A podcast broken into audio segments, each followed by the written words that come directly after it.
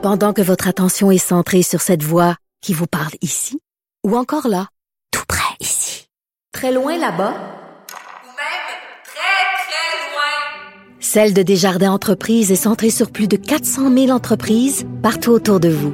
Depuis plus de 120 ans, nos équipes dédiées accompagnent les entrepreneurs d'ici à chaque étape pour qu'ils puissent rester centrés sur ce qui compte, la croissance de leur entreprise.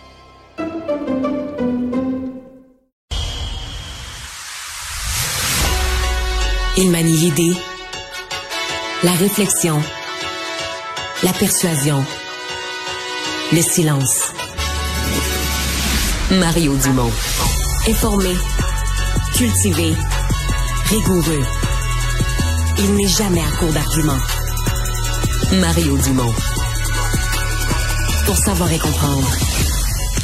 Bonjour tout le monde, bienvenue à Cube Radio. Euh, journée marquée certainement par euh, une histoire humaine, une histoire personnelle, celle euh, d'Amélie, Amélie Champagne, euh, son père qui a témoigné différents médias, qui a fait une tournée d'entrevues un peu partout, qui, qui, est le président du groupe Jean Coutu, mais ça ne change rien, qui dans ce cas-ci est un père vraiment là renversé de ce que sa fille a vécu. Deux histoires que ça raconte la difficulté des gens qui ont la maladie de Lyme à avoir accès à des services de santé.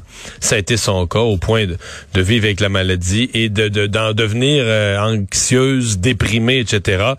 Et là, euh, lorsqu'elle est devenue, lorsqu'elle a eu des tendances suicidaires, a besoin d'aide en santé mentale, euh, l'inhumanité du système, l'incapacité du système en matière de santé mentale, d'assurer des suivis, de prendre en charge les gens, la bureaucratie qui triomphe et finalement cette jeune femme qui s'est enlevé euh, la vie.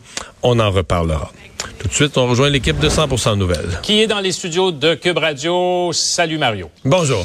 Donc, euh, le chef euh, de la coalition Avenir Québec, donc qui est à cette île, qui présentait donc un projet de, de éolien avec les Inuits. Là, je corrige, j'avais dit les Inuits. Donc, parlons évidemment de campagne électorale. il y a évidemment un, un, sondage. Il faut en parler de ce sondage-là parce qu'il est quand même important. En ce qui concerne les tendances, là, il y a une tendance, euh, la CAC donc qui a atteint un sommet, baisse, quelque peu, mais c'est surtout qu'au niveau de l'opposition, là, ça se cristallise, ça se bouscule là, euh, à peu près tous au même niveau. Ben, C'est-à-dire qu'on parlait d'une lutte à trois pour l'opposition officielle, ni plus ni moins, euh, qui se transforme en lutte à quatre, parce que là, véritablement, le Parti québécois a rejoint le peloton. C'est certain que quand on quand on comprend mieux la répartition du vote par comté, parce qu'ils sont concentrés à Montréal, euh, beaucoup, là, Québec solidaire et le Parti libéral, on, semble avoir des chances bien meilleures de, de former l'opposition officielle, l'un ou l'autre. Mais quand même, tu as quatre partis qui se retrouvent dans le même peloton. Bon, quand, quand on met, on vient de voir le vote francophone, évidemment, dans le vote francophone, il n'y a, plus, plus le même peloton. Le Parti libéral n'est plus du tout euh, dans la course. Ça, c'est la catastrophe pour Mme Anglade. Là. Euh, hors, du, hors du Grand Montréal, chez les francophones. Euh, dès dès, dès qu'on sort de Montréal, dès qu'on sort du vote non francophone montréalais euh, pour le Parti libéral, c'est absolument, absolument épouvantable. La remontée du PQ, ben qu'on le veuille ou non, on se pose une double question. Est-ce qu'il est trop tard euh, pour Paul Saint-Pierre Plamondon? Mais en même temps, on sait que les fins de campagne, le dernier week-end, sont parfois des accélérateurs, là, où euh, des gens indécis joignent la parade de celui qui est déjà en montée. Donc, est-ce qu'il pourrait bénéficier euh, de ça? Puis, la question parallèle, c'est est-ce que pour Paul Saint-Pierre Plamondon, les nouveaux appuis qu'il pourrait récolter vont être étendus la grandeur du Québec, n'amenant pas de siège, amenant des, des, des, meilleurs pourcentages partout, mais pas de siège, ou est-ce qu'il va réussir à avoir certains territoires, certaines zones dans l'est du Québec où, oups, la, remontée des appuis se concrétise avec euh, plus de, avec quelques sièges? Et, et, dans quelle partie il va aussi chercher ces nouveaux appuis? Ça aussi, ça risque d'être intéressant. C'est une autre question. Ce qu'on comprend, c'est qu'ils vont chercher un peu à la CAQ, un peu à Québec solidaire, un peu parmi les indécis. C'est ce que c'est ce que je décode. Bon, les 55 ans et plus, massivement, euh, c'est un sur deux, je crois, là, qui votent pour la CAQ. Oui, exactement. Euh, bon, ce qu'il faut dire dans ce groupe d'âge-là, c'est qu'ils votent. Là. Euh, traditionnellement, on disait c'est le Parti libéral qui était numéro un. Pendant des années, je devrais dire pendant des décennies, c'est le Parti libéral qui était numéro un dans ce groupe d'âge-là. Et c'est ce qui faisait. Tu sais, des fois, on parlait de prime à l'urne, puis du Parti libéral qui sortait son vote.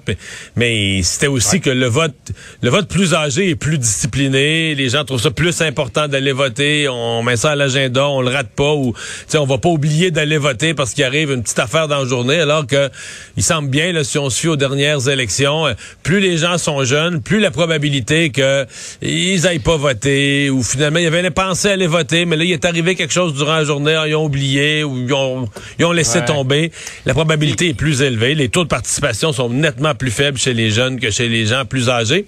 Alors ça, c'est dans le sondage le côté qui est quand même rassurant pour la CAQ. Même s'ils perdent quelques plumes au fil des semaines, euh, ils gardent une confiance dans un électorat de 55 ans et plus. D'ailleurs, on peut penser, Sylvain, que le, l'incroyable, très, très fort vote par anticipation, jamais vu, le sans précédent.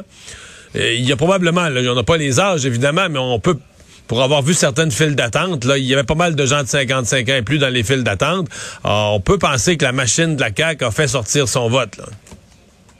Oui, mais il, est clair aussi qu'on voit une cassure là, entre générations. Les 55 ans et plus vont la CAQ et les 18-34, c'est vraiment Québec solidaire qui est en tête. là. Mais ils vont moins voter, effectivement. Oui, absolument. Ouais, on s'entend qu'il y, a, toujours eu ça. Hein. Moi, quand j'étais, moi, j'étais dans les jeunes libéraux quand j'étais au cégep, on n'était pas nombreux. Là. À l'époque, les jeunes, c'était péquistes. Il y avait deux partis, puis les jeunes, c'était péquistes. Euh, c'était ça. Les jeunes, c'était souverainistes. C'était oui au référendum, c'était péquiste. Alors, tu sais, les, époques changent, mais c'est pas nouveau. D'une époque à l'autre, c'est pas nouveau que le vote des jeunes euh, soit différent là, du, nécessairement du reste de la population. Parlant de souveraineté, justement, ça a été euh, abordé aujourd'hui. Question de l'urne, dit Paul Saint-Pierre Plamondon, le chef du PQ. Même François Legault qui revient avec l'inévitable question, est-ce que c'est viable? Oui, c'est viable. Ouais.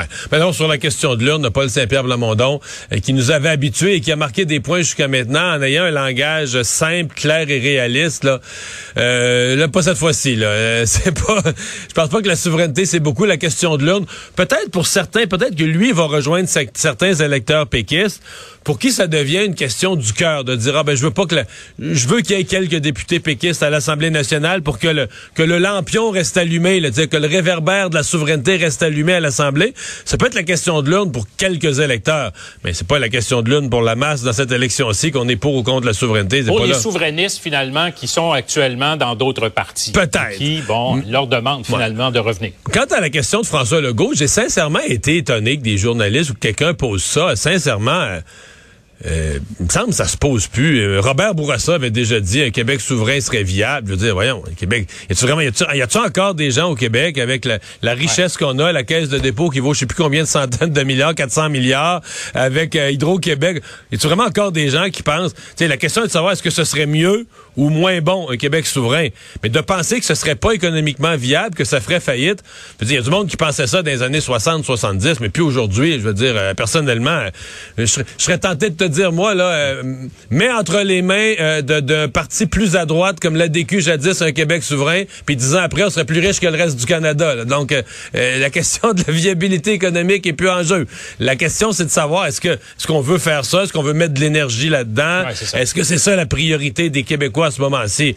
Mais je pense plus qu'il y a de gens, même les même les libéraux reconnaissent qu'un Québec souverain. Au premier référendum, c'était c'est ça. C'était la question. Mais, je me souviens d'avoir entendu Robert Bourassa dire ben non, il y a pas un Québec souverain serait viable économiquement, c'est pas quand qu'on demande ça en 2022 à François Legault, ça m'a sincèrement un petit peu étonné. Bon, les vols de dépliants maintenant. Il n'y a pas juste euh, Québec solidaire, mais il y a aussi des bénévoles du PQ là, qui euh, prennent des à la CAQ dans Masson cette fois-ci.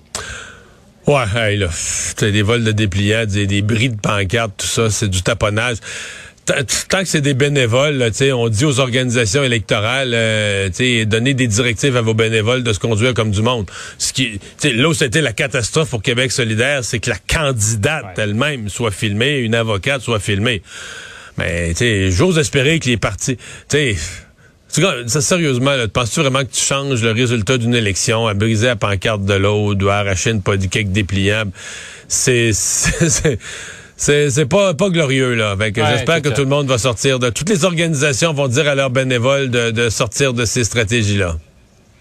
Ouais, euh, Mario, on, va écouter un petit extrait d'une entrevue d'Éric Duhem qui, bon, on veut pas qu'on le compare à, Donald Trump, mais euh, qui euh, laisse entendre qu'il aimerait ça avoir un pont, un pont, un mur à la frontière. Écoutez ça. Vous aviez déjà parlé en 2017 sur l'immigration, M. Duhem, de l'importance de construire un mur entre le Canada et les États-Unis. Ça me paraît être un investissement raisonnable pour colmater à court terme les brèches de nos frontières passoires. Croyez-vous toujours que c'est une bonne idée de construire un mur entre le Canada et les États-Unis? D'abord, je suis scandalisé de voir ce qui se passe au chemin Roxham. Il faut trouver une façon de fermer le robinet. Euh, là, vous en vous mentionnez une façon, il y en a plein d'autres, mais il faut fermer le robinet, il faut fermer la frontière d'une façon ou d'une autre. Et un mur ou pas? Mais ce que je vous dis, c'est qu'il faut trouver une façon de fermer le robinet. Alors, Mario, mieux gérer la frontière, oui, mais un mur? Mais je suis étonné, là, sincèrement, j'avais pas vu l'extrait. J'avais entendu des, des, des, gens le raconter, j'avais vu sur les réseaux sociaux, mais j'avais pas encore entendu l'extrait. Je suis quand même étonné qu'il n'ait pas été plus clair et plus ferme. Là. Je, je pense pas. Tu vraiment quelqu'un qui veut construire un mur entre le Canada et les États-Unis, ou même qui veut laisser cette hypothèse-là ouverte. Euh, je sais pas. J'ai l'impression que dans les prochaines heures, il va se raviser puis qu'il va. Euh, préciser sa pensée et dire qu'il n'est pas question de mur. Je, je, vois pas l'intérêt pour lui de laisser courir cette idée-là parce que là, je veux dire, euh, Sylvain, ça pue de fin. Une fois que tu laisses entendre qu'un mur pourrait exister, c'est qui paye le mur, euh, combien va coûter le mur, quelle sorte de mur, quelle forme de mur, quelle hauteur de mur, quel matériau de mur. Euh, je, je, je, suis étonné. J'entends l'extrait, j'avoue que je suis moi-même étonné. Je me disais, comment j'avais pas compris de quelle façon il avait laissé cette histoire-là flotter. Mais je vois qu'il a vraiment voulu dire, ouais, il y, a ce moyen-là, il y a d'autres, mais il n'a pas voulu exclure qu'il n'y ait pas question.